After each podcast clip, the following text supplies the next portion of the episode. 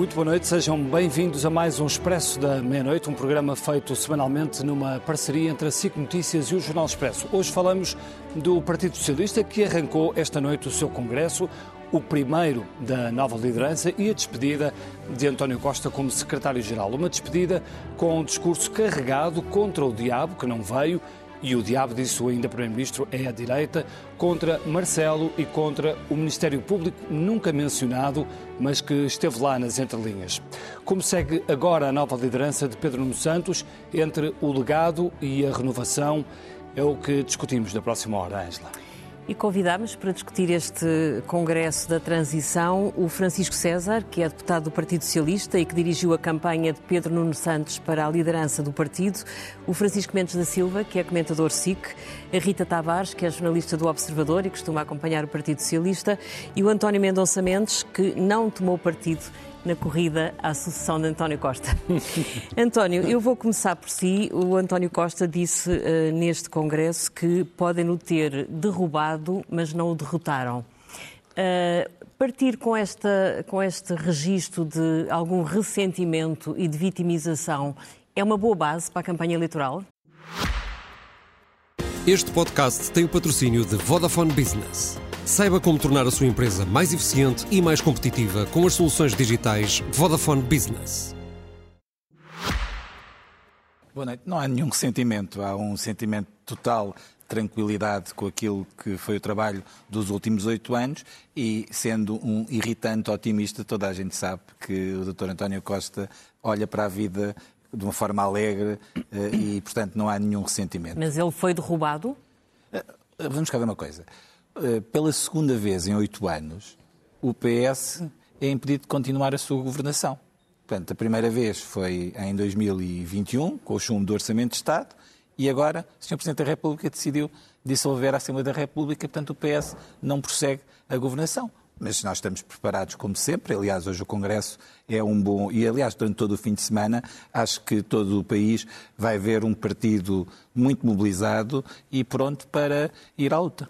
O Primeiro-Ministro não falou, ou passou, quer dizer, falou, mas passou muito ao de leve para aquelas áreas que têm sido mais problemáticas para o seu governo, seja o SNS, seja a habitação, seja a educação. Disse frases muito curtas. Reconheceu que havia problemas e depois disse só o PS poderá resolver esses problemas. Isto é, de certa forma, responsabilizar Pedro Nuno a fazer o que ele não conseguiu fazer? Vamos cá ver uma coisa. Um, um país que em oito anos diminui para metade a taxa de abandono precoce escolar é um país que tem sucesso ao nível das suas políticas de educação. Um país que coloca mais de 70% nos rankings internacionais. O problema, o problema depois são os resultados de PISA e, das provas da frição. Ah, então vamos lá aos resultados do PISA. Os resultados do PISA, sequer vamos falar com, com, com rigor relativamente às coisas.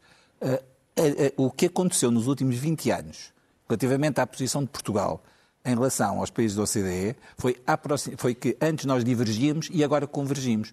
E o que aconteceu uh, do último PISA para agora foram uh, diminuições em todos os países, em toda a média.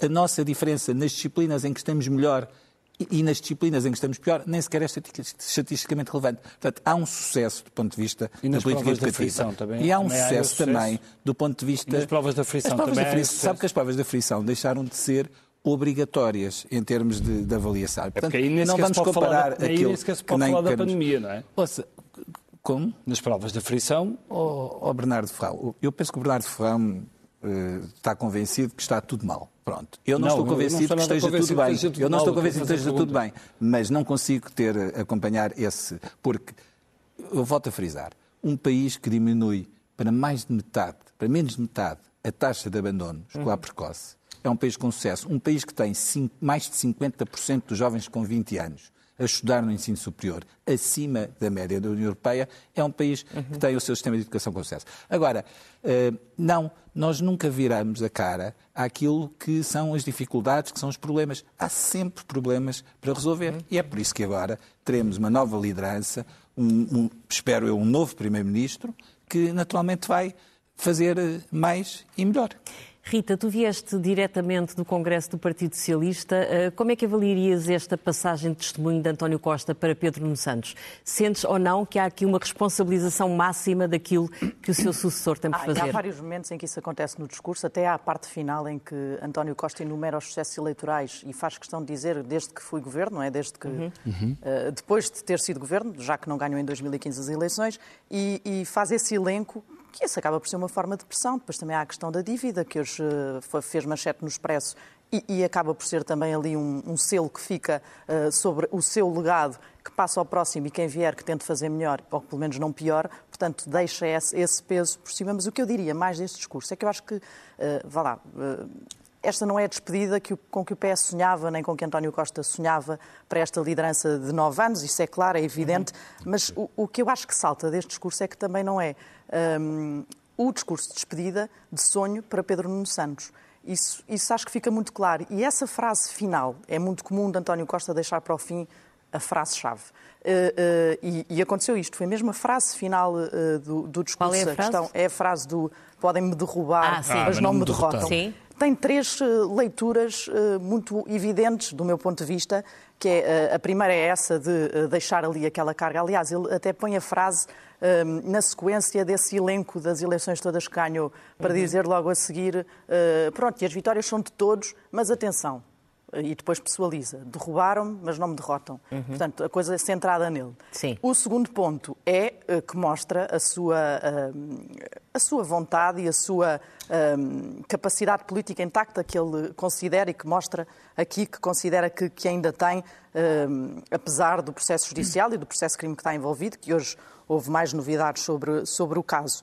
Um... Ele podia ter voltado a dizer a Pedro Nuno Santos que ainda não meteu os papéis para a reforma, é boa verdade. Hum. Podia e não, e não, e não pôs, sim. Uhum. Essa, essa, essa parte ficou também aqui esclarecida nessa frase. Mas há outra coisa que é mais importante, do meu ponto de vista, a pior para Pedro Nuno Santos, que é a teoria da conspiração que ele deixa ali. Sim. Eh, esse perfume ficou no final do Congresso do Partido Socialista. Mas achas Socialista. que isso prejudica a campanha do Partido Socialista? Não sei, essa avaliação é uma coisa que é muito difícil de fazer se as pessoas compreendem, se as pessoas uh, preferem. Sei que isso já não correu bem ao PS noutras, uh, noutros momentos, essa, uh, essa teoria da conspiração, essa carga intencional que põe numa decisão judicial, e foi isso que se fez. Uh, quando António Costa disse. Então, há ali, não, ali um, um, claro, um claro apontar para o Ministério Público, nunca ah, o referindo. Sem, sem o referir, não há um rosto aqui que, que António Costa diga é aquela figura, mas a verdade é que quem é que fez alguma coisa? A ação que provocou a sua demissão foi o tal parágrafo do, do, do, do comunicado da PGR, o famoso parágrafo. Portanto, se foi essa ação, e se há uma carga intencional sobre quem fez a, ação, uma carga intencional política, que é o mais grave aqui, uh, António Costa deixou isso claro hoje, que ele acha que foi isso que aconteceu, e agora passa a bola a Pedro Nuno Santos, que não quer nem ouvir falar disso e que tem afastado uh, esse diabo da, da, do discurso Francisco, do seu Partido Socialista. Deixa-me deixa só perguntar-te como, é que, como é que tu entendes estas notícias que vão saindo Uh, esta, no dia em que começa o Congresso do Partido Socialista, uh, uma outra relativa a Luís Montenegro, também muito próxima de datas importantes para o PSD. Eh, isto quase que, que, nos leva a desconfiar que, que, pode haver aqui alguma intencionalidade ou alguma agenda, ou não? Não, parece-me que não há coincidências aqui. É evidente que, havendo razão, substância ou não, uhum. o timing é evidente. E o Ministério Público está a querer uh, marcar a, a, a, campanha. Isso é evidente, não consigo dizer mais do que isto. Uh, Parece-me evidente. Quanto aos, quanto aos processos em si, não tenho nenhum interesse em trazê-los e discuti-los do ponto de vista da sua influência política, não tenho nenhum interesse quanto a isso, até porque, sendo advogado, conheço muito bem a, a diferença que há entre aquilo que é a percepção que nós podemos ter através de notícias espalhadas uh, uh, fragment, fragmentariamente na opinião pública e aquilo que é a realidade dos factos. Portanto, não mas, tenho nenhum interesse, em, sinceramente, mas em havendo, discutir, mas, discutir havendo a questão... Essa, mas havendo essa percepção, uh, era importante que os candidatos começassem a falar também de algumas alterações substanciais na Justiça, por exemplo? Eu acho que... Eu acho nomeadamente que... na, no, no Ministério Público? Julgo que não. Ou, ou ninguém gosta de falar Vamos disso, lá, tem medo? Que, ok. Vamos então discutir isso um bocadinho, se, se quiseres ir por aí. Um, não há nenhuma das uh, propostas que, historicamente, aliás, em tempos bastante recentes, foram colocadas em cima da mesa, designadamente por Rui Rio, resolvem o problema. Uhum. Não, não há, quer dizer, não resolvem. Eu, não, não, não, resolvem, porque o que é o controle político do, do, do Ministério Público? Uhum. Porquê é que mais uh, uh, políticos no Conselho Superior do Ministério Público uh, resolveria o problema?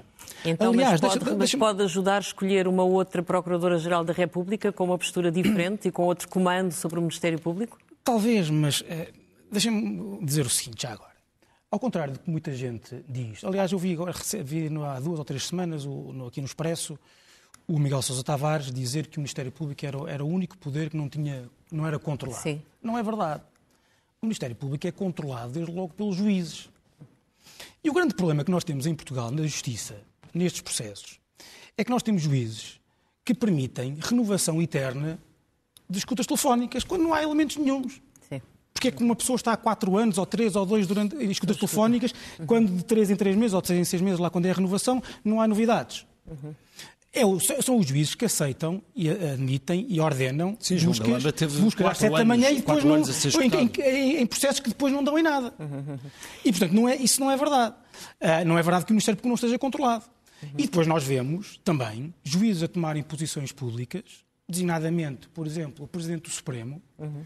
ou o Presidente da Associação Sindical dos Juízes, que são pura e simplesmente uma subserviência ao Ministério Público. Uhum. Quando o, o, o, os juízes têm uma posição constitucional de superioridade perante o Ministério Público uhum. e de cada vez que os representantes dos juízes vêm a público falar destas, desta, destas matérias, muito sinceramente, o que eu vejo é uma subserviência e dizendo que está tudo bem com o Ministério deixa Público. Deixa-me só fazer uma pergunta ainda sobre, mas, esse mas assunto. Isto, mas eu acho que isto é o menos importante, sinceramente, exemplo, para o. Para, mais, para, mais ou menos porque isto, porque isto também marca a campanha. Por exemplo, no, no caso de Luís Montenegro, a, a abertura do inquérito que foi feita faz sentido. Uh, primeiro, a partir de uma denúncia não, anónima. Não. Depois, porque é uma questão tributária que, se calhar, uh, talvez o António Mendonça Mendes, que tem experiência em assuntos fiscais, se isto não se resolve. Eh, se isso, Sim, mas, mas posso, posso... Se isto não, se resolve ao nível das finanças, é preciso abrir um. Vamos lá ver uma coisa. Eu, já, eu esta semana aqui na SIC já, já comentei esse caso, dizendo o seguinte, posso, posso, reforça, posso, posso comentar outra vez, porque reforça aquilo que eu estava a dizer. Uh, o António não me deixará mentir, mas há duas regras fundamentais, uh, dois locais fundamentais da, da, da, lei tributária, que é o regime geral das infrações tributárias, que é a lei geral tributária que dizem que as denúncias anónimas não podem dar lugar a procedimentos tributários, de inspeção tributária, nem a processos infra, por infração tributária. Não quer dizer que neste processo não, há, não possa haver outros crimes eh, que, em que uma denúncia anónima possa. possa, possa Mas possa, a questão tributária resolve-se com, mas a questão, com a questão tributária. Uhum. Quer dizer, okay. eu, eu, e o António, olhando para os factos que são conhecidos, uhum. e, o, e, o, Estado e o Ministério Público têm acesso a todos os factos, a casa é aquela, o alvará é aquilo, as obras é foram aquelas, uhum. as datas são aquelas, uh, confrontando com a lei, em dois minutos conseguimos ter uma opinião, imagino eu. Sim. Se bem que com dois uh, juristas há sempre, há sempre duas opiniões. E, portanto, sim, não é preciso os dois meses que está a demorar o caso, sim. não é preciso dois meses, nem provavelmente os anos que, que aquilo vai lá ficar parado. Podia ser resolvido rapidamente. Isso é um daqueles casos em que, na campanha, podia ser resolvido já para, ir, para a campanha não ser contaminada Deixe-me perguntar ao Francisco César, não teme que ainda apareça uma denúncia anónima contra Pedro Nuno Santos até 10 de março? Bom. Estou a pensar fazer uma. É, estou só a medir as sondagens. Estou só a medir as sondagens. Fazer uma. Bom, é, qual é o risco de, desta campanha? E, e, nós, eh, e o PS tem, apesar de. O, o PS eh, esteve, há bocado a Rita Tavares referia isso. Isto não é necessariamente a despedida que António Costa gostaria, não é? Eh, há aqui, há aqui um facto, que é a governação foi interrompida. E foi interrompida, não, daquela forma tradicional uh, que nós uh, esperamos, que tem a ver com eleições em que o, o, o escrutínio popular decide que um governo deve continuar ou não deve continuar. Foi o próprio primeiro-ministro que aconteceu, que o, o que, o que aconteceu, o que aconteceu foi houve um conjunto de acontecimentos e o primeiro-ministro, em consciência e bem, tomou uma decisão para preservar, digamos, o cargo e a função de primeiro-ministro. Ora, não foi uma forma natural. Isto, é um, isto são os factos. E por isso é normal que a intervenção do, do, do antigo secretário-geral e, primeiro-ministro, tenha tido esse enquadramento e, e tenha orgulho em relação ao trajeto que fez e que o Partido Socialista tem eh, até agora, que esperamos que continue Mas concorda com agora, a Rita agora, que uma só... certa vitimização não, eu... pode complicar a campanha de Pedro eu, Santos eu ou pode que, até? Eu não sei o que, é uma, o que é uma vitimização, é constatação de factos e ter orgulho no trabalho que foi feito. Não, a, tal, a tal teoria da conspiração de que falava a Rita. Mas a questão não é uma teoria da conspiração, há aqui um, há um conjunto de factos.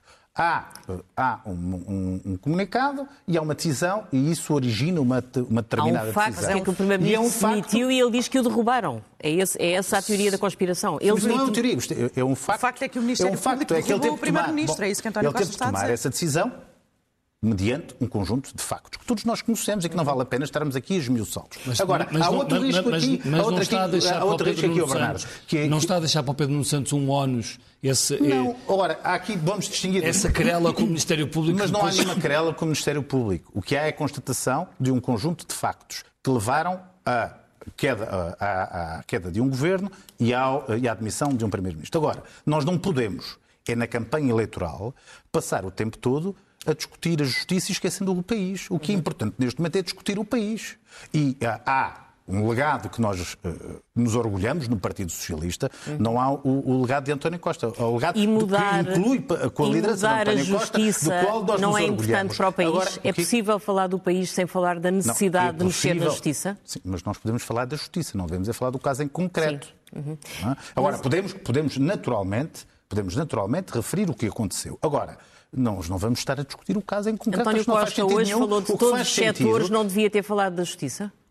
Bom, isso é, foi, foi a opção que tomou. Também foram feitas um conjunto de reformas na Justiça e um, e um, e um investimento, e um investimento, um investimento bastante, bastante, bastante significativo no funcionamento da Justiça, na informatização da Justiça. Há todo um conjunto de, de, de ordenamentos jurídicos que foram aprovados. Agora, nós queremos é falar do que com o que bom fizemos, o que ainda falta fazer, o que é que uhum. falta, que prioridades é que nós devemos reforçar uhum. naquilo que é o trajeto que o Partido Socialista tem. Então, e é isto que uh, uh, os, os congressos dividem-se sempre, geralmente, em, em, em, duas fases, ou três fases, dizermos assim. A primeira tem a ver com a apresentação daquilo que foi feito e daquilo que nos orgulhamos. No caso do Partido Socialista, o António, o António Mendes aqui referiu, falamos desde a saúde, desde a educação, desde as contas públicas, desde uh, os rendimentos, desde a diminuição da precariedade, um conjunto de acordos que foram feitos, quer com parceiros sociais, quer com, com sindicatos, quer com organizações patronais. Há aqui um trabalho que foi feito. Agora, nós temos que continuar a discutir o futuro, uhum. orgulhando necessariamente daquilo que fizemos no presente. Deixe-me de, deixe passar aqui para a Rita Tavares. Hoje, hoje, hoje ouvimos Pedro Nuno Santos numa, na, na, entrevista ao, ao, Geração 70 que, que eu lhe fiz, e, e, ele diz a certa altura, quando temos confiança em nós, é muito difícil que outros nos façam sombra, e isto referindo-se a, a, António Costa. Um, tu sentes que um, Pedro Nuno Santos está finalmente a conseguir uh, cortar esse, esse, esse cordão umbilical com o legado?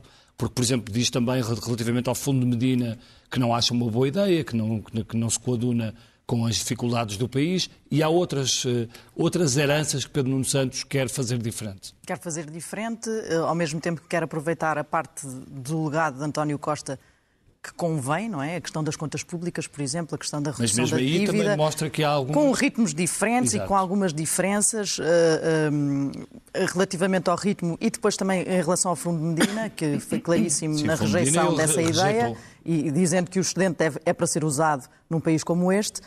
Um, a, a, questão aqui é que uh, António Costa, já sabemos, é certo que até ao final de março vai ficar em funções, como Primeiro-Ministro, em gestão, até ao dia 15 de janeiro. Ele parece ter o calendário muito bem determinado, uh, que é até ao dia 15 de janeiro, que é quando é dissolvida a Assembleia da República e marcadas as eleições uh, formalmente para o dia 10. Ele até disse que entra em recato vai, entra no em dia 15 deste dia, mês. E, Sim. portanto, até lá vai, ainda são aqui mais 10 dias de, de lançamentos de obra, de visitas Hot de show. obras. Sim, um bocadinho. Lá está. Ele até parece que tem aqui algum receio de que a geração seguinte não faça a, a, a apropriada defesa do seu legado, porque ele próprio está a fazer essa, essa, esse roadshow, como tu lhe chamas, de forma muito intensa e, e, e vincada. Hum, vai estar presente e depois pode estar de muitas outras formas, sempre sobre, sobre Pedro Nuno Santos. Isso aí é, é certo. E achas que isso vai acontecer? Achas que António Costa vai querer estar muito presente? Ele tem dito que não, que não vai ser uma assombração. Pois, mas, uh, daí há, há mas não vai pareceu hoje vai que, uma grande... olhando para António Costa, que, que diz isto que e ao mesmo tempo continua a dizer não me derrotaram, é porque está presente e, e, e ele tem dado todos os sinais. Aliás, há quem no PS diga até que quando ele veio da reunião do Conselho Europeu, que foi 15 de dezembro, julgo uhum. eu, vinha com uma nova, vinha revitaminado, vinha assim com... Uhum Uh, com um espírito uh, mais empenhado em fazer a sua defesa. E, de facto, essa semana ele deu várias entrevistas, uh, esteve uhum. um dia inteiro com a CNN, foi falando até com o Ministério Público e a Procuradora-Geral da República.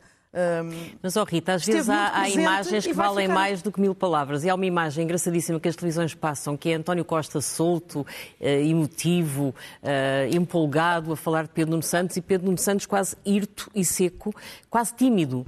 Uh, sentiste no Congresso, sentes quando andas no terreno com, com, com, a acompanhar o Partido Socialista que há alguma, algum constrangimento ainda na relação de Pedro Nuno Santos? Cada enquanto... um está a tentar, quer dizer, para António Costa é um bocadinho mais fácil, tem mais anos disto, está há nove anos, tem menos a perder e tem um legado a defender, de facto. É importante para ele fazer esse, esse, uhum. a defesa do seu legado e a promoção do seu próprio legado antes que uhum. mais ninguém o faça por ele. Para Pedro Nuno Santos, eu acho que é um bocadinho mais eh, complicado e acho que ainda está à procura desse, desse, desse registro. Desse registro e do, Mas, oh, oh, do, do, do, local onde fica confortável para fazer isso mesmo. Eu acho que aqui eu acho que é normal que o antigo secretário-geral do partido, atual primeiro-ministro, queira ajudar Uhum. O, o, novo secretário-geral a ter o melhor resultado possível. Mas Pedro Nuno Santos hoje no podcast mas disse que não queria todos os dias. Sim. Não, ele não disse assim. isso também é normal. E também, não, não, o que ele disse foi que não é normal que o, o, o anterior secretário-geral esteja todos os dias na campanha. Ah, mas começou, mas começou ali, mas também, começou ali a criar um espaço.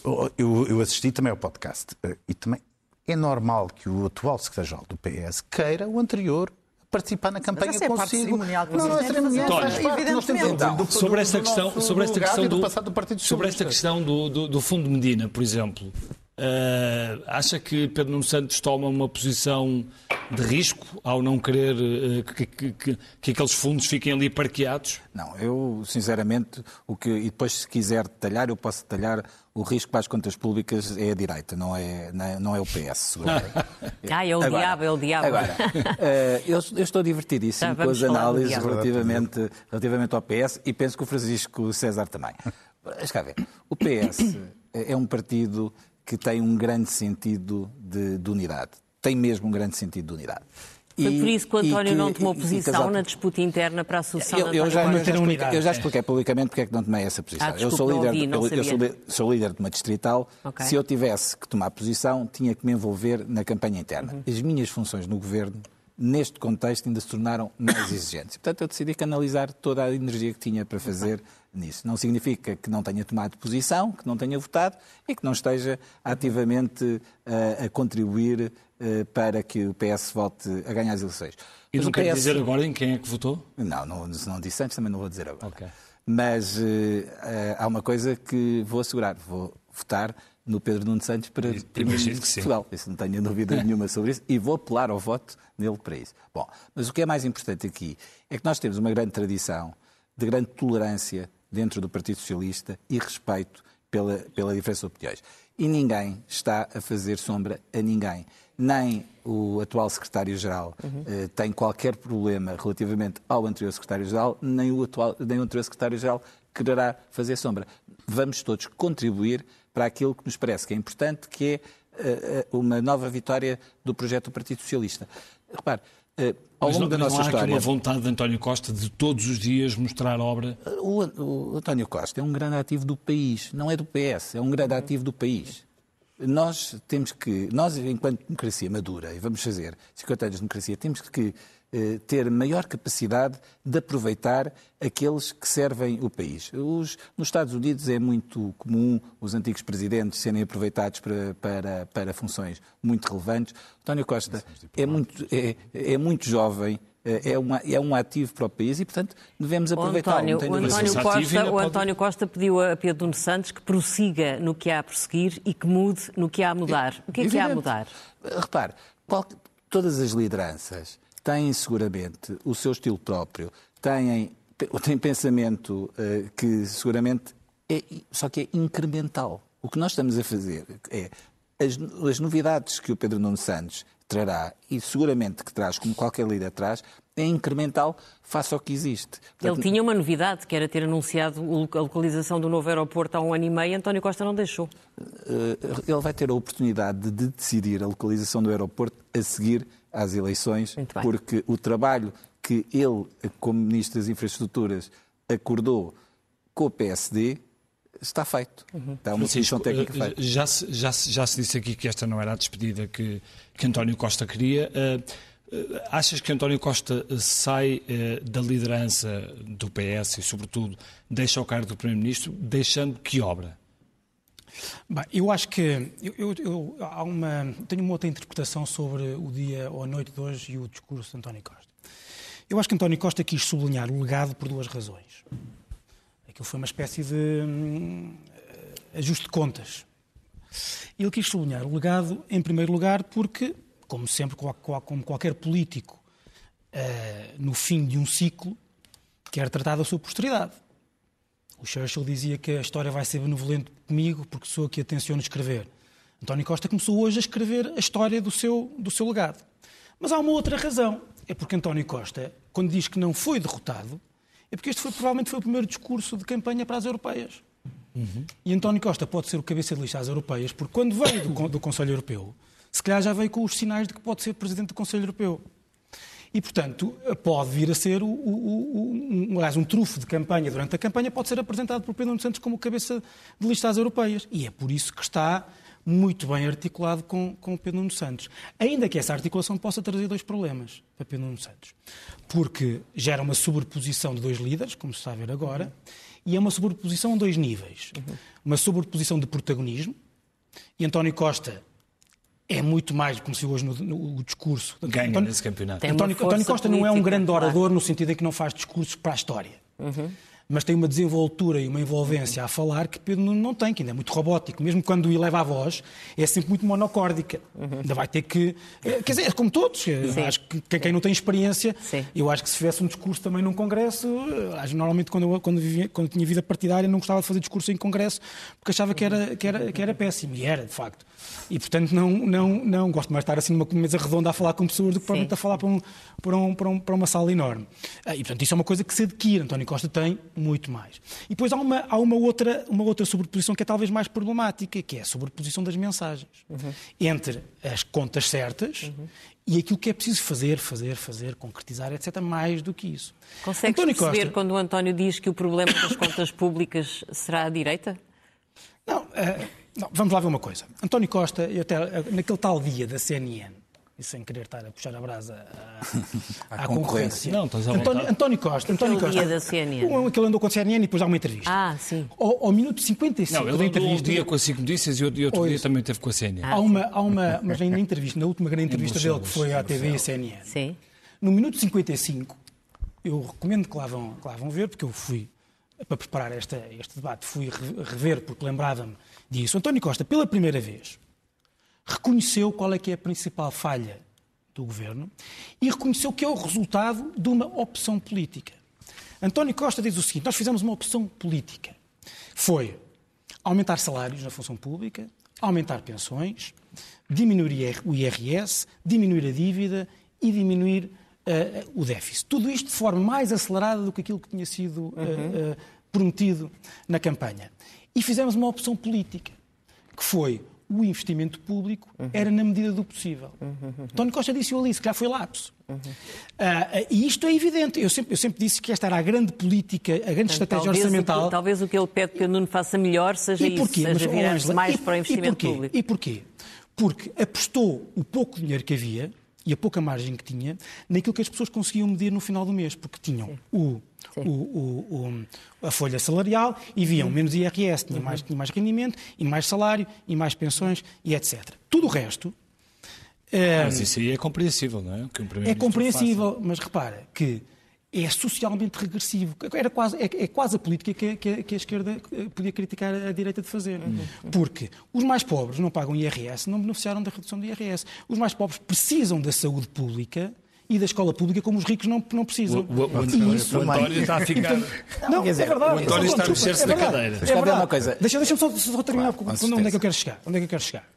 E, portanto, isto é complicado. Lembrar este legado, António Costa está sempre a lembrar este legado, é problemático para, para Pedro Nuno. Sim. Porque Pedro Nuno não quer que estejam sempre. Como é o caso de Fundo Medina, é o caso paradigmático. Obviamente que Pedro Nuno, para dizer que é diferente de António Costa, não pode aceitar a ideia de que o excedente é para pagar a dívida e déficit e não para aumentar o investimento público.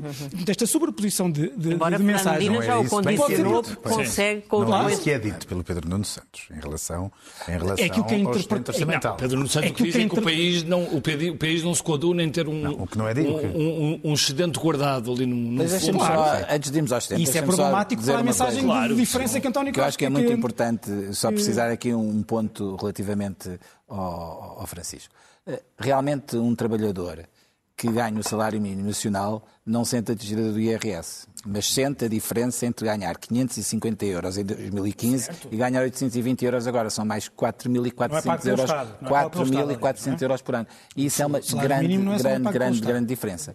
E, portanto, do ponto Também de vista sente diferença quando vai aos hospitais e não tem consultas, quando não tem médico de família, nunca, quando os filhos não têm professores. Ó oh, Francisco, os números não mentem e uhum. o número de consultas, o número de episódios de urgência atendidos, o número de cirurgias está todo acima de 2015.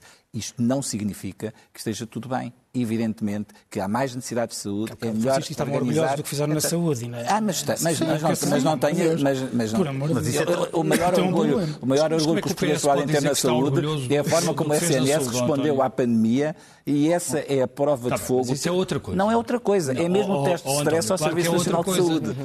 Houve sistemas de saúde quase 20 horas à espera nos hospitais não é... Houve sistemas de saúde que quase colapsaram durante a pandemia e sistemas de saúde de países ricos na Europa. Francisco Portanto, estava a querer... Que... Não, eu estava a dizer uma questão, uma, uma, estava a esclarecer a questão do déficit. Uh, e do excedente orçamental. O Pedro Nuno Santos diz não é que não deve haver excedente orçamental. Diz que o Fundo Medina não é adequado à realidade Nem que ele deve ser integralmente aplicado a investimento público. O, o que Pedro Nuno Santos diz é que uh, o, o, o montante deste excedente orçamental que deve ser aplicado à redução da dívida não deve ser tão acelerado uhum. como o ritmo que tivemos até agora.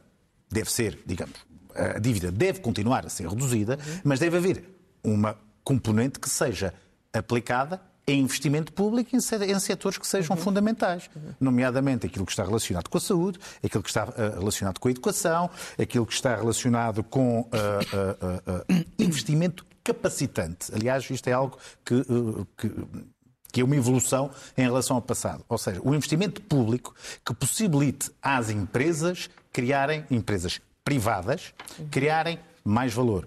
Um dos investimentos que dá, eh, um dos exemplos que deu, está relacionado com o caso da ferrovia. Por exemplo, eh, há um investimento público da parte da CP muito relevante que tem como externalidade positiva a criação de valor para a indústria portuguesa, produção, a instalação de uma fábrica em Portugal, a criação de um cluster naquela área. A mesma coisa, por exemplo, está a acontecer na área da aeronáutica, uhum. onde parte de eh, componentes de aviões está, estão a ser fabricados em Portugal, exatamente no âmbito de investimento público. É isto que Ele disse, julgo que nesta entrevista que, eh, que deu ao Bernardo, que eh, um dos desafios centrais é alterar o perfil da economia portuguesa. O que é que isto quer dizer? Isto quer dizer, vai, vai no seguimento que eu digo, ou seja, apostar mais na industrialização, ou seja, na capacitação da indústria nacional para uh, uh, intervir na cadeia de valor.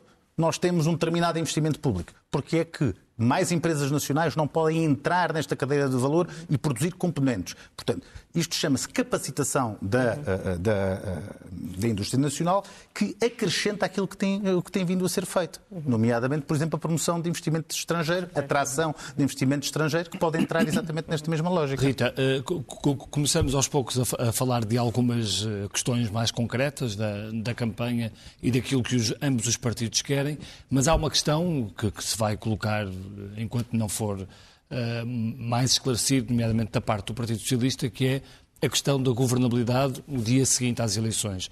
Para o PS, quais são as grandes questões que se colocam, nomeadamente se uh, o PSD uh, precisar, por exemplo, do Partido Socialista, caso haja caso haja uma moção de rejeição. Não sabemos, essa é, é, uma, é uma dúvida. Aliás, hoje essa, Chega. essa pergunta foi feita e Pedro Nuno Santos não esclareceu. Uhum. E, e, e, não, não me parece que vá esclarecer, que esse vai ser Portanto, o PS corre aqui o risco de poder ficar uh, colado ou, ou, ao Chega, ao, ou Chega, então ao PSD. Um colado ao Chega entender... que eu não consigo perceber Por causa da moção de rejeição. Por causa da moção de rejeição. Um se vocês não esclarecerem o que é que fazem... nenhum camarada meu, até que esteja aqui nesta sala, mas uh, o Chega é um problema da direita.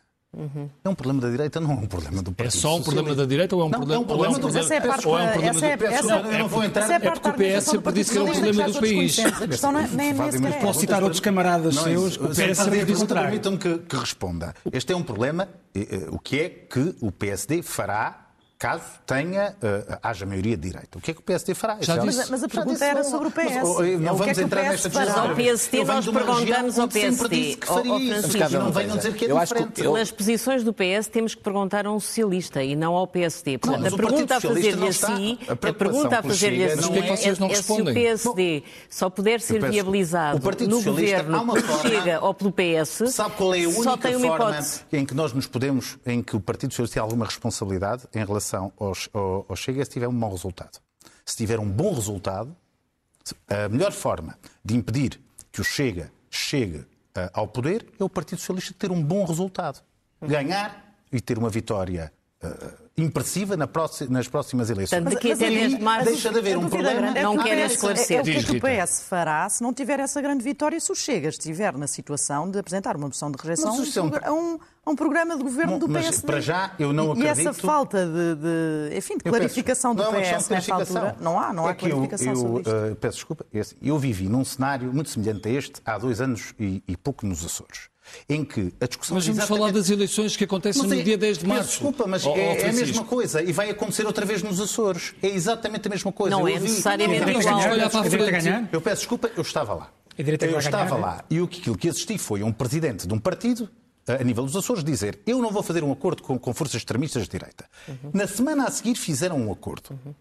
Uh, uh, nunca foi criticado, inclusive por este, por este líder. E, portanto, eu tenho razões para pelo menos duvidar que aquilo que aconteceu há dois anos e meio, eu estava lá, uhum. não, não venha a acontecer agora. O que António e, portanto... Costa disse hoje foi que não voltarão a erguer-se muros relativamente ao Bloco e ao PC. Portanto, uma coligação entre o PS, o Bloco e o PC, caso não consigam ganhar com a maioria absoluta, e parece que só por milagre é que poderiam consegui-lo, é certinho. Eu posso, eu lembro-me de um expresso da meia-noite, pouco antes das eleições, em que disseram que o Partido Socialista só por milagre é que teria maioria absoluta. E acabou por ter. Uhum. Não vamos antecipar cenários. O que o Partido Socialista tem uma história, tem uma história recente. E os portugueses conhecem em relação. São em as cicatrizes do expressamento. Exatamente. Agora, uh, Francisco, uma maneira de evitar a direita. Francisco, sobre esta, sobre, esta, sobre esta questão que o PS não está a conseguir esclarecer. Eu, eu acho extraordinário, porque há dois anos, precisamente nas últimas eleições, o PS não passava um dia sem dizer o seguinte: a única questão importante é, é Rui Rio esclarecer se faz ou não faz uma coligação com o Chega. E fez o mesmo com o Luís Montenegro. Nós não, Luís Montenegro já tínhamos, esclareceu todos não, esclareceu. não discutia mais nada. Tínhamos os tanques russos à por, já, já à porta da Ucrânia. A inflação tínhamos a, a inflação a disparar. e não havia outro tema senão o PS passava a vida a metaforicamente, sacudir Rui Rio pelos, pelos clarinhos, a dizer o que é que tu vais fazer? Desta, então, vez, desta vez porquê? Porquê? Porquê? Porquê? Porque Luís Montenegro virou, virou, virou o jogo e disse eu só sou Primeiro-Ministro se ficar em primeiro. Então, o que quer dizer, o que quer dizer, se os Açores é outra coisa, eu fui contra não, os Açores, escrevi manifestos contra isso e tudo. O, o, o, o, isso fez Francisco, isso. Não foi, e o que, não foi e o que, e o que isso significa é que, ao contrário, então, o que o Luís Montenegro está a dizer é o seguinte: os dois partidos, para evitarem, para evitar e para, para, para tentar a reconstrução do centro, deviam-se entender e, e, governa, governa quem ficar em primeiro e o outro permite a indigitação e a entrada. Isso não é reconstrução. E a partir do momento em que ele, em que ele, em que ele, em que ele disse isso, o PS, com uma, com, peço imensa desculpa, com um grau de cinismo gigantesco, começou a dizer não se pode falar de cenários. Há dois anos só se, só se tinha que falar de cenários. Agora, não se vamos falar de cenários antes das eleições. Aliás, eu dizer, há bocado citou um seu camarada, que julgo que era aqui o. Eu vou citar outros camaradas vossos. O Pedro Delgado Alves disse neste estúdio, num programa em que eu estava, que disse que se o PSD ficasse à frente e tivesse que fazer maioria com o Chega, o PS devia permitir o PSD governar sozinho. A primeira pessoa que eu ouvi, aliás, a dizer Também isso... Também posso citar outros camaradas que a primeira pessoa, a primeira pessoa, a primeira pessoa que eu ouvi dizer isso foi num programa na RTP, o Pedro Adão e Silva, a dizer que é verdade. se o PSD... E porquê? E o José Luís porque, Carneiro porque, também defendia isso, porque, não é? Porque ou há cerca sanitária ou não há. eu, que sou totalmente contra a extrema-direita, contra os fascistas do Chega, não tenho, eu sou de direita e não tenho nenhum problema em chamá-los do que eles são, esperava que todos fossem capazes, todos os moderados, fossem capazes de contribuir para isso. E o que eu vejo é que nós não podemos contar com o PS para isso. Uhum. Nós não podemos contar com o PS para isso, porque o PS só se, só se preocupa com uma coisa, com o PS. E, adora, e por isso é que adora que o Chega cresça. Porque quanto mais crescer, isso, e como não está, é e quanto mais crescer. Total. Não, não, é verdade, é verdade, Francisco, é verdade. É comparar o que o PS disse há, há dois anos com o que diz agora, só se preocupa com uma coisa. O PS é a, a tal, aquele, aquele conceito de autonomia estratégica é, a autonomia estratégica, do, Chega, a autonomia estratégica do PS está totalmente dependente do crescimento do Chega. António, quer, quer responder a isto? Quero, uh, quero, dizer, quero dar a minha opinião. Uh, eu não acho que a democracia tenha muito a ganhar em que os dois maiores partidos não se afirmem claramente como alternativas. Acho que só mesmo em situações excepcionais é que os dois partidos devem convergir em termos de uma situação governativa, mesmo que seja para viabilizar eh, um governo. Uhum. Porque eu acho que é, é, estranho, seria estranho o PS apoiar um governo que, cujo seu programa seria reverter as medidas que o PS tinha feito. Quer não, dizer, o governo é, por, é apoiar, vamos, não é deixa, um governo, é permitir que Deixem-me só, deixem só é terminar. Deixem-me só terminar, por favor. Como se faz é, lá fora, aliás. Deixem-me só terminar, por favor. Desculpa. Que é, uh, uma coisa, uh, repara, do que é que vale viabilizar um governo de que é que vale viabilizar um governo que depois não tem nenhuma capacidade de fazer aprovar as suas medidas no Parlamento? Portanto, eu acho que, que é preciso que também. É que vale eu acho que é importante. Eu acho que é, não, mas para dar resposta o PSD, o PSD, o PSD, o PSD não está, o PS não está a, a, a, tirar o PSD para os braços do Chega. O Chega é, é um braço do PSD. Aliás, o, líder do Chega, o, o líder do Chega veio do PS. O que está a dizer é a resposta a Pedro, que não, Pedro não Nuno Santos não deu. Que eu é, não estou a responder. Que é, o que eu estou a dizer. Que é moção de rejeição. Dizer, uma moção de rejeição não, não deve ser sempre rejeitada. Eu, eu, o programa deve ser rejeitado pelo Partido Socialista. Eu não estou a dizer isso. Eu não estou a dizer isso. Aliás, eu penso até que o PS nem sequer tem tradição de, de apresentar moções de rejeição a programas de governo.